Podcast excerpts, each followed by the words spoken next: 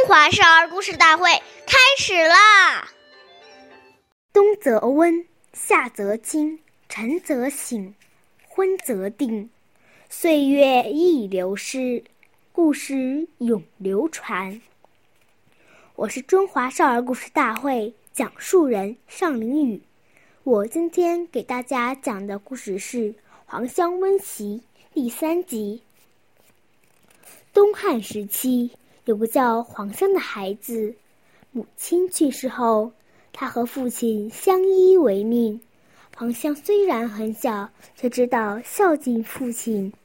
夏天，酷暑难耐，为了使父亲晚上能很快入睡，黄香每晚都先把凉席扇凉，再请父亲去睡。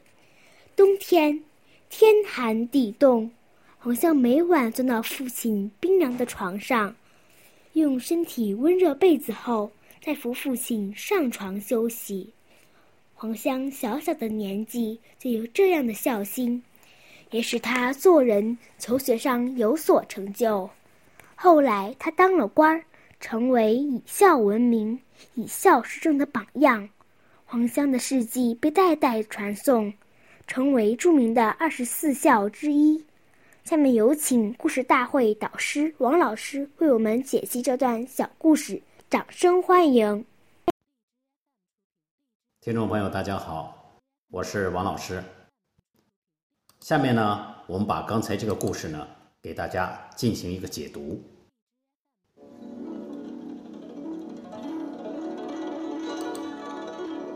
为人子女，对父母要时时关心，处处留意。二十四孝的黄香，为了让父亲安心睡眠，夏天睡前会帮父亲把床铺扇凉；冬天寒冷时会为父亲温暖被窝，实在值得我们学习。我们早晨起来要向父母请安问好，下午回家之后要将今天的情形告诉父母。向父母报平安，使老人家放心。这些行为虽然都是小事，但处处都表现出一个孝子的那种纯孝之心、知恩报恩的心。我们要知道，从孩子有了生命那天开始，父母就对子女百般呵护，衣食住行。照顾的无微不至，作为感恩，子女关注留意父母的冷暖，这是天经地义的。